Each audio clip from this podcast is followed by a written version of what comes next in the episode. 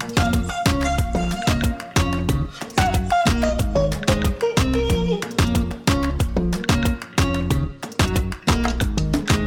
Et si on ouvrait la fenêtre en grand? Bienvenue, merci d'être à l'écoute. Vous avez rendez-vous avec votre podcast Ouvrons la fenêtre. Je suis Sophie Noailles, journaliste, et je souhaite continuer à donner la parole dans un monde où tout se vaut pour y voir un peu plus clair et puis comprendre. Je vous invite donc au fil de mes émissions à ouvrir ensemble nos fenêtres grâce à des tranches de vie qui font sens, des livres et leurs auteurs, des personnalités qui nous emmènent par les chemins de traverse pour nous aider à élargir nos horizons et nous notre réflexion. Allez, ouvrons la fenêtre, le podcast aéré est fait pour vous, c'est parti.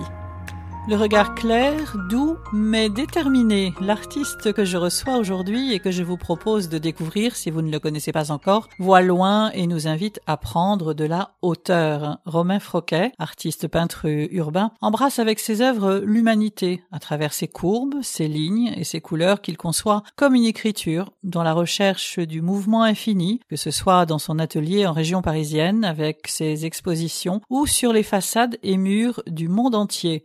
Oui, la culture est essentielle. Oui, l'art transfigure notre vie et nous interpelle, comme le fait Romain Froquet en interrogeant nos existences dans nos espaces urbains et confinés. Alors essayons avec ce nouveau podcast, nous aussi, de nous laisser questionner. Romain Froquet, bonjour.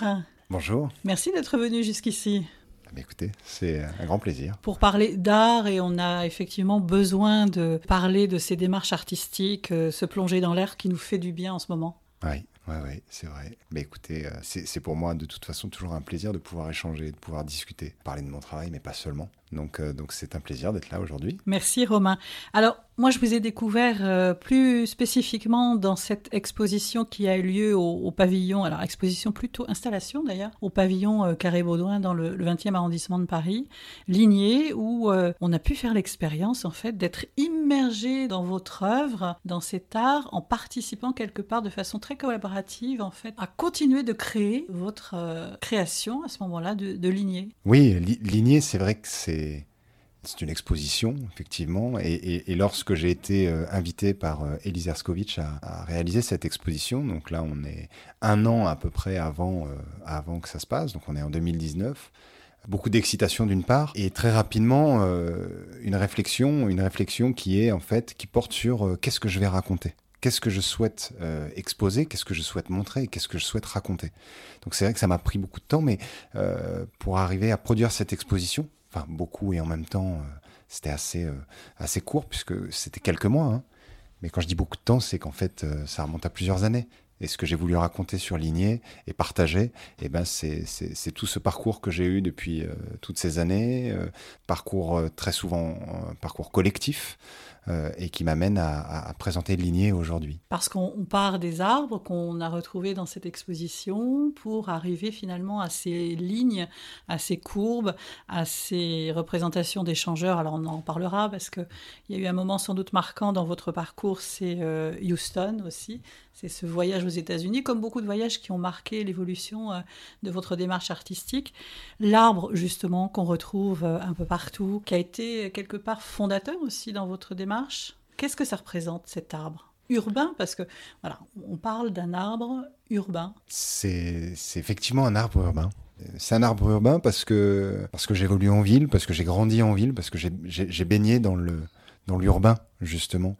Et à côté de ça, à côté de ça, j'ai aussi euh, grandi avec un pied dans la nature, euh, dans la forêt, avec euh, avec cette, avec en tout cas cet amour de la, cet amour de l'arbre, cet amour de la terre. Et, finalement, quand quand je commence à quand je commence à peindre, quand je commence à dessiner, quand je j'ai toutes ces recherches là, eh ben, ces recherches elles m'amènent vers vers une, enfin elles sont guidées par une volonté, c'est celle d'avoir une écriture singulière, d'avoir quelque chose de reconnaissable, un langage dans lequel je peux m'exprimer. Et, tout ça, ça m'amène vers l'arbre, en fait. Ça m'amène vers l'arbre et, euh, des lignes très, très organiques, très végétales, euh, qui, qui, ont, qui en fait, sans, sans m'en rendre compte, hein, je dessinais des arbres, quoi. Et, puis, pour l'anecdote, c'est euh, un ami artiste, Clément Laurentin, qui est membre du 9e Concept également, qui un jour me fait la réflexion, il me dit, mais tu sais, Romain, tes formes, là, on dirait vraiment des arbres. Est-ce que tu t'en rends compte? Est-ce que tu fais exprès? Est-ce que c'est voulu? Et je dis, ben non. mais c'est une belle vision. et, depuis ce jour, en fait, ben, c'est vrai que j'ai développé toute une identité graphique autour de, autour de l'arbre. Alors des arbres qu'on retrouve dans différents endroits hein, à travers le monde et puis en France, effectivement. Exactement. L'arbre, il est pour, pour euh, qu'on puisse se projeter. L'arbre, il est euh, d'abord dessiné, puis peint, tout ça sur papier, en atelier. Et ensuite, je, replie ces papiers et euh, je les emmène avec moi. je les emmène avec moi euh, dans les rues de Paris, je les emmène avec moi sur mes déplacements. Et, puis, je crée des arbres aussi quand je vais à Houston, quand je pars en Inde, quand je pars euh, en Angleterre. la volonté, elle est d'aller coller des arbres, d'aller trouver une place pour chacun de mes arbres que j'ai réalisés en atelier. Donc, la technique, c'est du collage ensuite. et ces arbres ne vivent que dans l'espace urbain, finalement des arbres qui représentent euh, le fait qu'on soit reliés tous ensemble, parce que ces arbres finalement créent euh, une espèce de, grande carte où on est reliés les uns les autres. C'est ça aussi, c'est l'aspect racine, c'est l'aspect euh, humanité reliée. Oui, l'arbre, c'est, je, me sers de ce, de ce symbole qui est un symbole universel. et l'arbre, c'est pour moi tout ce qui c'est tout ce qui amène aux, racines en fait, euh, l'enracinement, le lien à la terre, le lien à la terre, tout ce qui fait qu'on est en vie. C'est aussi le rapport à le rapport au ciel, enfin le rapport à l'oxygène, le rapport à du coup à la planète euh, d'une façon plus plus globale. Donc euh, l'arbre, c'est pour moi le, symbole pour parler de la condition humaine. C'est c'est une métaphore, hein, concrètement. Lorsque je vais coller un arbre dans une rue ou sur une ruine d'un bâtiment, l'arbre, c'est un être humain le message, c'est que on peut tous trouver notre place. En fait, on a tous une place à trouver, et ça peut prendre du temps. Enfin bref, après, c'est vraiment ce genre de choses que j'aborde autour de autour de l'arbre. Et, l'arbre, il est aussi euh, euh, issu de toutes ces, recherches picturales que j'ai pu faire avant cela euh, autour de l'art africain, de l'art tribal, des arts primitifs, des arts premiers et euh, donc toutes les civilisations anciennes, avec un, travail autour du masque, un travail autour de la statuette. Euh, avec différents symboles qui reviennent perpétuellement un peu dans votre démarche, même si. Du, du début où tu plus figuratif, on est arrivé à un art plus abstrait, plus d'abstraction dans ce que vous représentez, mais on retrouve quand même ces symboles qui sont euh, récurrents. Oui, oui, complètement. Le, symbole va me, va me suivre, en fait, euh, va me suivre et, le symbole va même évoluer. Mais euh, on retrouve tous ces symboles euh, présents à mes débuts, on va dire, et, présents dans, les, dans ces arts anciens, en fait. Tout ça part du lien à la terre, en fait. L'appartenance à une espèce, le lien à la terre, comment dirais-je, ça a trait aux croyances également, aux divinités. donc voilà, tout ça ce sont des choses que j'ai gardées et qui nourrissent finalement mon travail, mon travail évoluant. Mon travail étant un travail autour de la ligne, mais la ligne, c'est tout ce qui connecte, tout ce qui relie, c'est le lien. C'est le lien. Et on en a encore vraiment plus besoin aujourd'hui. Oui, en tout cas, euh, c'est vrai qu'aujourd'hui, je, je me rends compte à quel point l'humanité est, reliée, en fait. Et c'est tout ça est un tout. On est tous connectés les uns aux autres. Et c'est vrai que durant le, précédent confinement, je me suis dit, mais on n'a jamais été aussi euh, déconnectés et à la fois aussi connectés, et connectés euh, les uns aux autres. On pense à ces connexions des fameux échangeurs là de Houston, les highways mm. euh, que vous avez représentés, qui, ont voyagé euh, aussi. Et puis ces connexions, c'est extraordinaire, ces fameuses connexions en fin de compte. Vous pouvez voir des morceaux de connexion avec leurs coordonnées GPS et en même temps voir sur le sol ces échangeurs qui nous amènent sur des routes différentes et en même temps on se retrouve à un moment donné. Tout ça, tout ça part de Houston, en effet. Euh, en 2012, 13, par là. Houston, euh, et, euh, et, c'est la première fois que je vais aux États-Unis. Pour, pour se déplacer, il faut une voiture et on emprunte ces échangeurs autoroutiers, enfin ces autoroutes urbaines d'ailleurs pour la plupart. Et, on arrive, et puis j'arrive dans ces gros échangeurs autoroutiers et j'ai un sentiment très étrange à ce moment-là. J'ai l'impression d'être à l'intérieur de mes lignes. Il y a, y, y a un dialogue qui opère, il y a, il y a une alchimie, un truc. Une espèce de réminiscence à ce moment-là aussi, de ce que vous pouvez créer. Oui, oui, évidemment. En fait, oui, effectivement, c'est c'est quelque chose de très fort et qui me paraît même euh, comme une évidence quelque part. Donc après, après ça, il va se passer des années et, euh, et, je passe toutes ces années de recherche et ça nous amène à Highway aujourd'hui. Euh, et donc Highway, c'est tout un travail autour de photos satellites d'échangeurs autoroutiers. Donc il faut imaginer le l'échangeur autoroutier comme comme une combinaison et, une composition euh, graphique, une combinaison de lignes en fait, et, qui que je trouve magnifique. Quand on prend de la hauteur, donc on observe tout ça évidemment vu de l'espace, on prend de la hauteur, on prend de la distance sur notre planète, et, j'observe ces échangeurs autoroutiers. Et je me promène partout sur la planète, à vrai dire. Hein. Ça peut être Houston, évidemment, le point de départ, Paris, euh, Dakar, Shanghai, euh, Stockholm, euh, Istanbul. Et je vais je, je rechercher, en fait, ces échangeurs autoroutiers. donc la composition m'est finalement imposée, puisque c'est une composition de lignes hein, qui existe déjà. Et moi, je vais choisir ensuite d'en isoler une partie. Et c'est cette partie-là que je transpose en bas-relief, en peinture, en composition murale. Euh, et c'est Highway, voilà. Alors le sens derrière tout ça le sens derrière Highway, il est, il est multiple. Il est multiple. Il est, il est déjà de euh, d'observer euh, l'homme et d'observer la trace qu'on laisse et les traces qu'on laisse sur notre planète. Puisque j'observe en fait ces coordonnées GPS déjà depuis quelques années et je vais les observer pendant de nombreuses années. C'est vraiment un travail de recherche, de, de, il y a une de collecte de. Tout à fait, oui. Puisque je collecte toutes ces données, hein, pour moi, ce sont des données ensuite qui vont m'aider à, livrer un, témoignage sur quelque chose. Et ce quelque chose, c'est la planète, l'être humain, la trace. Euh, ces coordonnées GPS racontent évidemment quelque chose de différent si on prend un cliché satellite euh, euh, il y a 50 ans, aujourd'hui, et dans 50 ans, voire évidemment beaucoup plus. Euh, la photo qu'on aura de la planète sera différente. La composition que je pourrais en faire sera elle aussi différente. Et, euh, donc voilà, donc je travaille avec un outil qu'on a tous à disposition, qui est, euh, Google Earth. Cette planète nous appartient à tous. C'est extraordinaire parce qu'on voyage, en fin de compte. on, peut voyager de façon statique, sans se projeter à l'autre bout du monde, vous le disiez. Effectivement, on, ne quitte pas son, son écran d'ordinateur, mais on peut voyager partout sur la planète. Et ça, c'est quand même quelque chose d'extraordinaire. Si je cite Google Earth, si je cite ces, sources-là, c'est parce que c'est important. Euh, c'est aussi une question de contexte. Ce travail-là est possible aujourd'hui. Elle ne l'était pas euh, il y, y, a quelques années, en fait. Donc le fait d'avoir collecté autant de données, euh, voilà, euh, sur euh, de, données de photos satellites et les mettre en ligne à la disposition de tous, c'est aussi quelque chose de très fort. Donc moi je me sers, c'est donc ma source d'inspiration. Et puis ces échangeurs, c'est aussi, c'est aussi ce qui symbolise la route, le choix que l'on doit faire. L'échangeur autoroutier, c'est un carrefour tout simplement. Hein, on parlait de symboles tout à l'heure. je vais à droite, je vais à gauche, je fais marche arrière. Euh, je suis statique. Non, je peux pas. On est toujours en mouvement.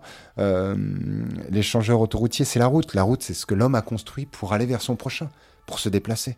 Donc on est dans le lien, on est dans la connexion. Ce mouvement, justement, on le retrouve, euh, Romain Fouquet, dans, la gestuelle de la peinture, dans la gestuelle du dessin, de la courbe, de la ligne. Alors, on décrit un peu votre travail aussi au départ comme une calligraphie, la calligraphie qui vous a beaucoup inspiré. Ce geste qui paraît à la fois spontané et en même temps très maîtrisé. On a l'impression qu'il y a quand même une, rigueur. Alors c'est le fruit du travail, de ces années de, recherche autour du geste, mais euh, c'est extraordinaire au fond. C'est une écriture. Oui, oui, c'est une écriture. C'est vrai. C'est une écriture et je m'en suis vraiment rendu compte euh, durant cette exposition en fait, en, revoyant cette exposition. Il y a eu un confinement, l'expo a été arrêtée, elle, est, elle a été réouverte, et puis, et puis quand, euh, quand j'ai pu revoir cette exposition, je l'ai vue un petit peu comme un visiteur. Et, euh, et, et là, je me suis dit, mais j'ai l'impression de, de, voir des, des, écritures, de voir des, des, des calligraphies.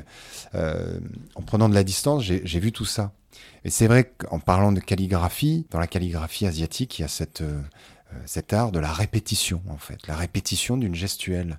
Euh, depuis tout petit et durant toute une vie, en fait, on va répéter, les, maîtres calligraphes vont répéter leur caractère, euh, répéter cette gestuelle. Le but du jeu, il est, il est que tout ça soit finalement quelque chose euh, d'inconscient. de, de C'est presque une méditation. Oui, oui, tout à fait, oui. Oui, puisque à force de répéter les choses, on ne pense plus les choses. On les fait, on les exécute, elles sont spontanées en fait. Et moi, c'est cette, c'est ce qui m'a inspiré dans la calligraphie. Et, c'est effectivement euh, le fait de répéter mes lignes, de répéter cette gestuelle, qui en a fait quelque chose de déjà de, mouvant, hein, euh, et puis euh, et puis quelque chose de, complètement libéré en fait. le mouvement est permanent. Le mouvement, c'est ce que je recherche dans la ligne. Il hein, faut imaginer des lignes courbes et non des lignes droites.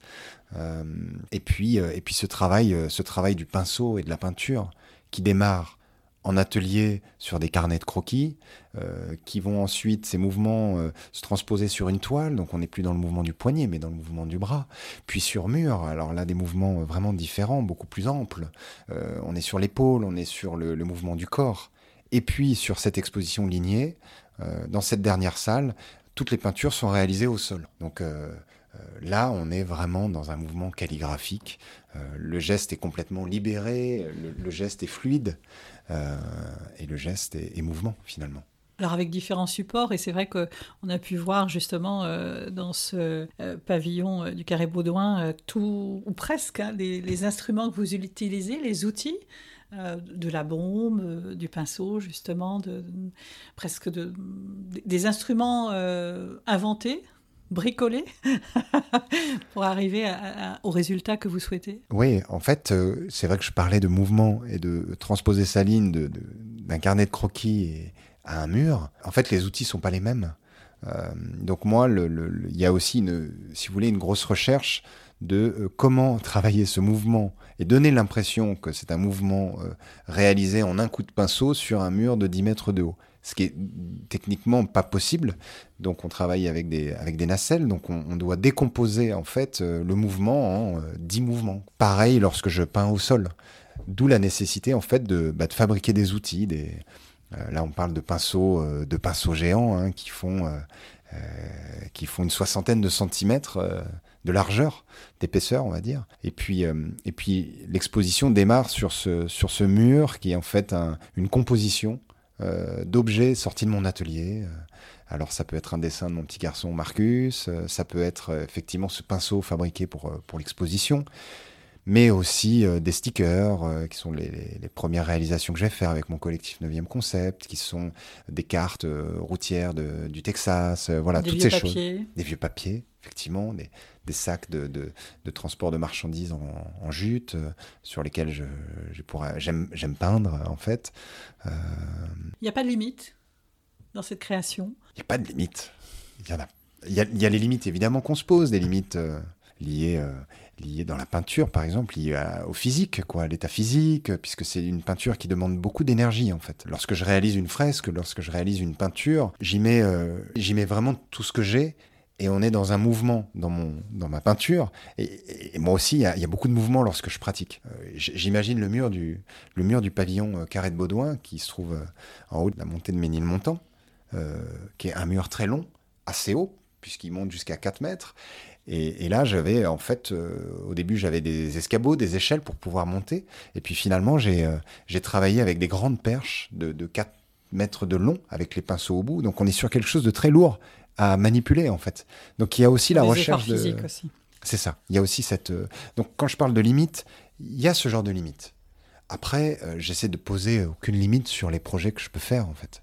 Si je pose des limites, dans ce cas-là, j'avance plus la limite de la surface parfois, mais en même temps, ça, donne un peu le vertige de passer de, son atelier, peut-être de la planche de bois ou de la toile, à une façade de 10 mètres de haut ou un terrain de foot. Je pense au playground euh, qui se trouve à Paris. Ce playground, ce terrain de football, ce terrain de basket, avec cette surface gigantesque ou cette façade de 10 mètres de haut, c'est comment on fait pour passer de, de l'atelier à, à cette façade? Ce ne sont pas les mêmes perspectives, ce ne sont pas les mêmes effets qu'on va rechercher pour le Tout à fait. C'est vrai que la finalité est quelque part euh, différente, je pense, d'un tableau que je vais créer en atelier. À plein d'égard, mais euh, le tableau que je crée, quelque part, je le crée, euh, je le crée pour moi. Je le crée pour moi, et, lorsqu'il me plaît, je considère qu'il est terminé, et, puis je passe à une autre toile, voilà.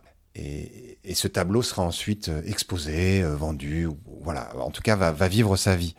Euh, un, terrain de basket comme celui du Playground des Halles, c'est totalement différent. Un mur également. C'est-à-dire que je fais pas les choses pour moi, je vais les faire pour euh, une ville, je vais les faire pour les habitants d'un quartier, je vais les faire pour euh, des passants. et en fait, je considère réellement que cette fresque murale que je vais faire en extérieur, elle ne m'appartient pas. Euh, elle m'appartient pas. À partir du moment où je la termine, d'ailleurs, elle ne m'appartient plus. Et, c'est un, c'est une trace, c'est un cadeau, un témoignage que je laisse. Donc ça, c'est vraiment euh, très différent. Euh, après, j'ai toujours considéré comme le travail en atelier et le travail en extérieur comme étant des choses complémentaires. Et je m'explique, je pense que j'ai eu besoin de sortir de mon atelier et j'ai eu besoin de faire sortir les lignes de mon atelier. Déjà les faire sortir de la toile, de ce cadre donc limité. Euh, et, ces lignes ont eu besoin de vivre.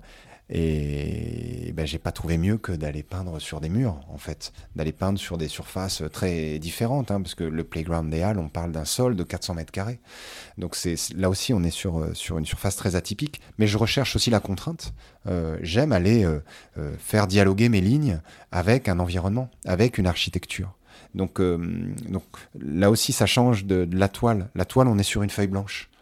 Euh, travailler sur une fresque en extérieur, on n'est pas sur une feuille blanche. En tout cas, je ne le prends pas, moi, comme ça. Il y a un environnement, il y a une matière, il y a, il y a un support différent. Oui, il y a, il y a tout ça et il y a tous ces regards qui viennent se poser sur cette fresque-là. Oui. Évidemment, euh, beaucoup s'interrogent. Euh, beaucoup s'interrogent. Certains aiment, certains n'aiment pas. Certains le disent certains euh, non. Euh, et puis ça, c'est ça, c'est pendant la phase de, création. Euh, évidemment, beaucoup d'échanges, ce que je n'ai pas en atelier. Alors comment réagit l'artiste dans ces cas-là? Comment il absorbe, comment il reçoit toutes ces remarques, ces questionnements? Est-ce que ça fait évoluer votre travail en main? Ça fait évoluer le travail, oui, évidemment, ça fait évoluer le travail, puisque ça fait évoluer notre façon d'aborder notre travail. Ça nous fait prendre de la distance avec ce qu'on fait.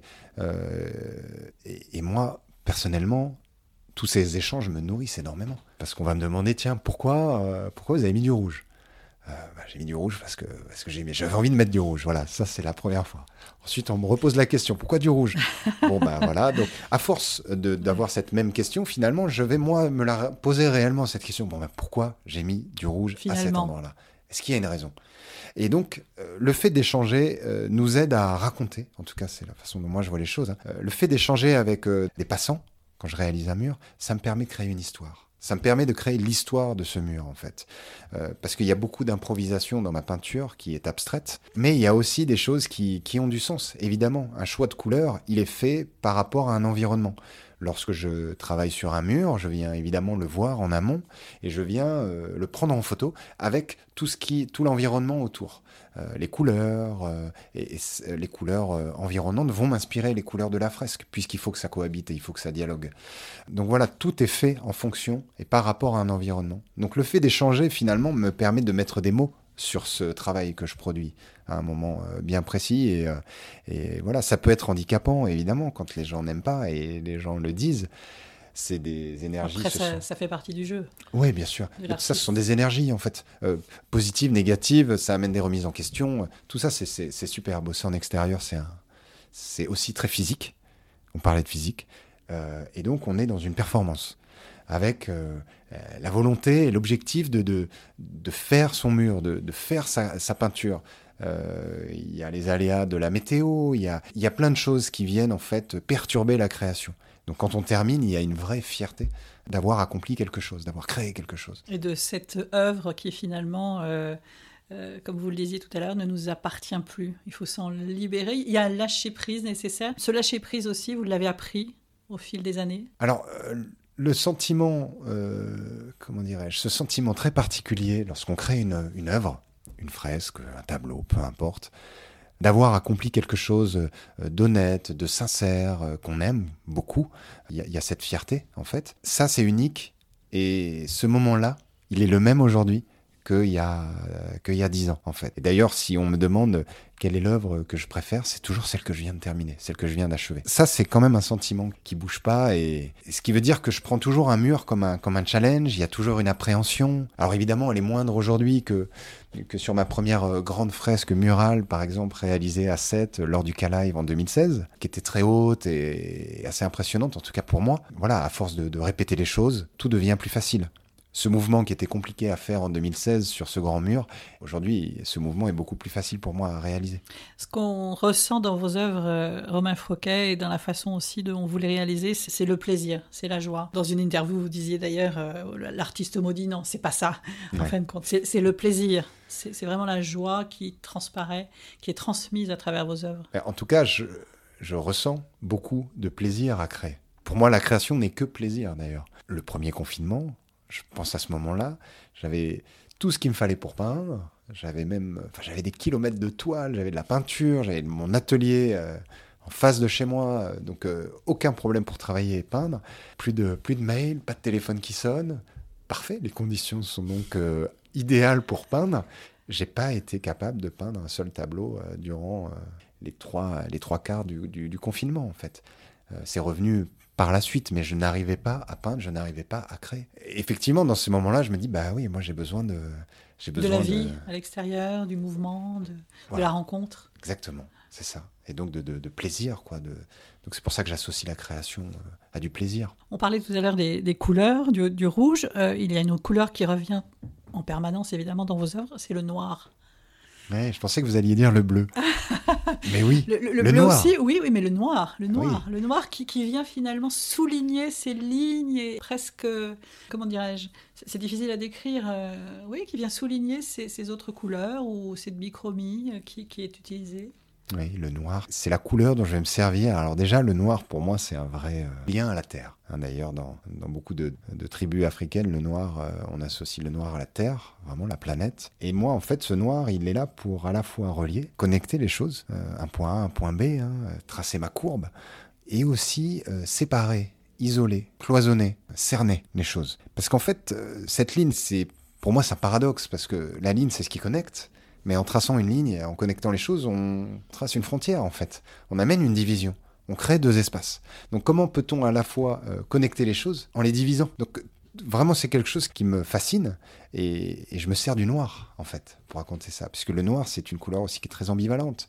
Le noir c'est à la fois des choses très sombres, mais, euh, mais c'est aussi des choses très, très rassurantes, euh, très, très sobres. Euh, et donc le, noir, pour, pour, moi, raconte tout et son contraire, que je ne m'en lasse pas. C'est aussi la couleur de l'encre de Chine. Et j'ai démarré le dessin euh, avec l'encre de Chine, justement. Euh, c'est quelque chose qui me quitte pas. Je dessine beaucoup tous les jours. J'ai une pratique du dessin qui est quasi quotidienne, hein, comme des, des, gammes à travailler, des exercices à faire comme ça. Et tout ça se fait en noir à l'encre de Chine, toujours. Romain Froquet, s'il y avait une fenêtre à ouvrir, alors vous avez ouvert des portes, beaucoup. La, porte revient aussi euh, dans vos œuvres. Porte fermée ou porte ouverte d'ailleurs? Je pense à des, une exposition aussi. Là, le podcast, en, l'occurrence, s'appelle euh, Ouvrons la fenêtre. Vous avez la possibilité d'ouvrir la fenêtre sur un, espace, un espace-temps, un espace. Qu'est-ce que vous aimeriez y voir? Qu'est-ce que vous aimeriez créer à nouveau? Travers cette fenêtre En fait, je pense que si j'ouvre euh, si j'ouvre cette fenêtre et ce que j'aimerais y voir, c'est euh, ce que j'aimerais y voir, c'est euh, c'est quelque chose d'assez d'assez personnel, on va dire. C'est de c'est de continuer à c'est de continuer toujours à questionner le lien. En fait, le lien qui est, qui est la base de toutes ces recherches que je, que je fais en peinture, c'est les connexions, c'est, c'est, comment nous sommes tous reliés les uns aux autres. Parfois, j'ai quand même l'impression de réaliser des, des, des cartes Hein, de cartographier euh, les liens, des liens invisibles. Et, j'ai envie de continuer ces recherches euh, pendant très longtemps. Et, je pense que si j'ouvre cette fenêtre et que je continue à voir ces lignes, ça, me donnera beaucoup de, de, force et de, de courage aujourd'hui. Le collectif est important dans, toute cette démarche? Oui, parce que tout est parti du collectif, en tout cas pour ma part. Euh, c'est-à-dire qu'à 18 ans, je rencontre ce collectif, le 9e concept, que j'intègre, collectif de peintres, dessinateurs. Et moi, à l'époque, je ne dessine pas, je ne peins pas, euh, je, ne crée pas, en fait. Et je rencontre euh, tous ces artistes qui vont me donner envie de créer, qui vont me donner envie de trouver un moyen de m'exprimer, de témoigner, et qui vont me donner ces outils et qui vont m'accompagner pendant toutes ces années, puisque ça remonte à 20 ans maintenant. donc pour moi, la création, elle a, elle a démarré de façon collective. Aujourd'hui, elle l'est toujours. C'est-à-dire que euh, je me suis émancipé de ce collectif. J'ai eu besoin de, de, tracer ma ligne, en fait, hein, de, vraiment de vivre ma vie et mes expériences. Et d'affirmer votre propre style? Oui, complètement. Puisque c'était. Euh, je pense que quand on est dans un collectif comme ça, on a besoin, euh, on a besoin d'exister déjà au sein du collectif. Avant d'exister dans la société ou, ou d'exister en tant qu'artiste, on a besoin d'exister dans ce collectif. Donc, ce qui veut dire trouver sa ligne, trouver son écriture, trouver, trouver son mode d'expression, en fait. Et euh, bon, voilà, il m'a fallu euh, des années pour le trouver. Et puis, et puis ce mode d'expression, est-ce qu'il est aujourd'hui Il sera peut-être différent dans, dans, dans, 10 ans ou dans 20 ans. Et puis, puis j'ai retrouvé le collectif. Euh, j'ai retrouvé le collectif. Alors, j'ai jamais quitté parce que ce collectif, c'est ma famille artistique, en fait. Mais on a toujours évolué les uns à côté des autres. Et on se retrouve en 2020, on se retrouve en 2020 pour célébrer les 30 ans du collectif, en fait. Donc, les 30 ans du collectif, moi, je, suis rentré dans ce collectif, donc 10 ans après sa création alors on parle de, on parle d'une vingtaine d'artistes, peut-être plus, parce que parce qu'on a on a toujours eu des, des frontières un petit peu floues, c'est-à-dire qui est dans le collectif, qui ne l'est pas. Donc en fait, c'est une très grande famille, le 9 concept, composé aussi de, musiciens, composé de vidéastes, de photographes. Et on, a célébré nos, nos, 30 ans donc d'existence sur Fluctuart euh, cette année. D'ailleurs, l'exposition n'est pas terminée. Euh, elle va durer euh, encore quelques mois et, et, puis on va la faire vivre, on continue à la faire vivre euh, de façon digitale, hein, en ligne, sur les réseaux sociaux. Ça, c'est aussi un beau challenge pour nous. Comment faire vivre une exposition Heureusement pour les artistes. C'est, là, encore, c'est une fenêtre ouverte. Complètement. Euh, les gens ne peuvent plus aller voir les expositions, mais euh, les artistes créent toujours. Donc comment euh, finalement recréer ce lien? Donc tout ça ce sont des, des choses très intéressantes à travailler, à questionner aujourd'hui. Artiste urbain, street artiste, c'est une étiquette que l'on met, mais vous êtes bien plus que ça, Romain Froquet? Oui, je pense qu'on a besoin d'étiquettes pour, pour nommer les choses, pour nommer les gens. Pour, je pense que tout ça, ce sont des repères dont on a besoin. Moi, j'essaie de pas me poser de limites. Je pense que l'étiquette, elle peut enfermer dans quelque chose. J'ai aucun problème avec le fait d'être étiqueté on va dire. C'est aussi pour moi bah, une façon d'exister en tant qu'artiste. En revanche, euh, pas de limite. Donc, pas de limite, pas d'étiquette, et on, et on, avance. Et on avance sans se poser, euh, sans se poser de questions. De, euh, moi, je suis artiste autodidacte. Et, et je pense que, à la fois, ça, ça a pu, ça peut, et ça pourra me desservir dans, dans certains aspects, mais c'est aussi un vrai avantage pour moi d'être autodidacte. Une grande liberté. Exactement il n'y a, pas ce poids euh, sur les épaules d'une création euh, à respecter, de, de, de, de code. Euh, donc moi, j'en ai pas. J'avance, je fais ce que j'ai envie de faire. Voilà. Romain Froquet, un, un mot pour tous les artistes là, qui sont en ce moment interrogés par cette situation, qui se disent qu'est-ce qu'on va devenir. on a cette ce discours, ce débat, d'ailleurs qui n'existe pas forcément, sur la place de la culture, sur la place de l'art en ce moment, qui est un petit peu euh, relégué.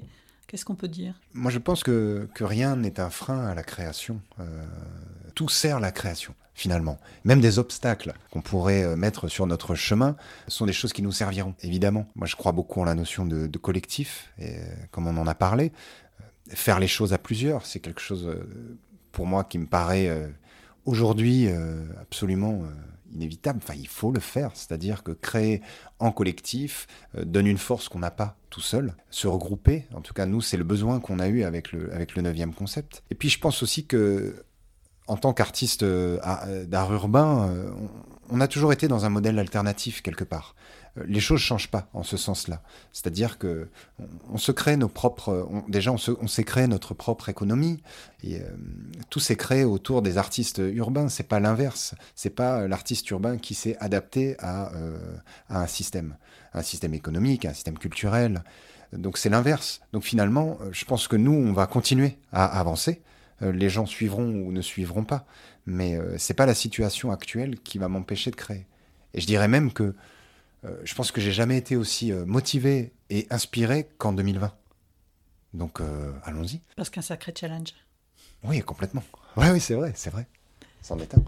Si on veut découvrir vos œuvres, Romain, comment on fait? Comment on fait pour voir mes œuvres? On peut tout simplement aller sur Instagram et suivre mon profil euh, personnel euh, sur lequel je partage, euh, je partage non pas ma vie, mais je partage ma peinture. Voilà, les choses, voilà, avec Joël Knafo, avec qui j'expose en France, à Paris. qui est une galerie. Hein. Donc, qui est une galerie physique. Faubourg Saint-Honoré. Tout à fait. Évidemment fermée en ce moment, mais, mais Joël n'arrête pas de. Il est comme les artistes, les galeristes et les artistes, on est, c'est la même famille. Donc, on va être dans cette remise en question et dans comment montrer de l'art, comment partager.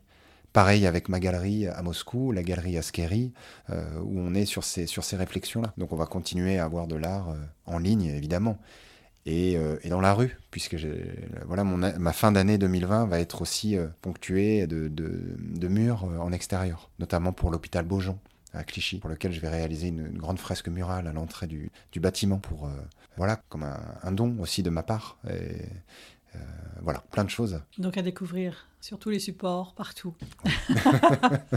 c'est ça qui est extraordinaire. Merci beaucoup Romain Froquet euh, de nous avoir euh, vraiment fait respirer aujourd'hui à travers votre art et votre œuvre. Eh bien écoutez, merci beaucoup parce que c'est comme je le disais en début d'émission, c'est toujours un plaisir de pouvoir échanger. Et je pense qu'on a tous besoin en ce moment d'échanger. Merci beaucoup à mon invité. Pour en savoir plus, rendez-vous euh, sur le site du podcast ouvrons euh. J'espère que ce nouvel épisode vous aura plu. J'attends vos commentaires et vos suggestions. N'hésitez pas, surtout, ça me permet euh, de progresser et puis ça me donne des idées aussi. D'autres invités et puis d'autres aussi viennent me trouver et se proposent. Donc voilà, le cercle s'élargit. Ouvrons la fenêtre, vous le savez, c'est un podcast indépendant qui a vraiment besoin de vous. Sans les auditeurs, ce podcast ne serait rien. Je vous invite donc à me laisser des étoiles euh, sur les plateformes d'écoute et notamment Apple Podcast. Alors vous êtes nombreux à me demander pourquoi euh, Apple Podcast parce que c'est la seule plateforme de podcast qui permet d'améliorer le référencement et donc que ce podcast soit mieux connu et remonte dans les résultats de recherche. Voilà, vous savez tout. Vous pouvez aussi euh, contribuer financièrement via la cagnotte Tipeee en laissant quelques pourboires sur les épisodes qui vous plaisent le plus. Alors merci vraiment de votre fidélité et de votre confiance. Et puis je vous dis rendez-vous la semaine prochaine et surtout en cette période, portez-vous bien.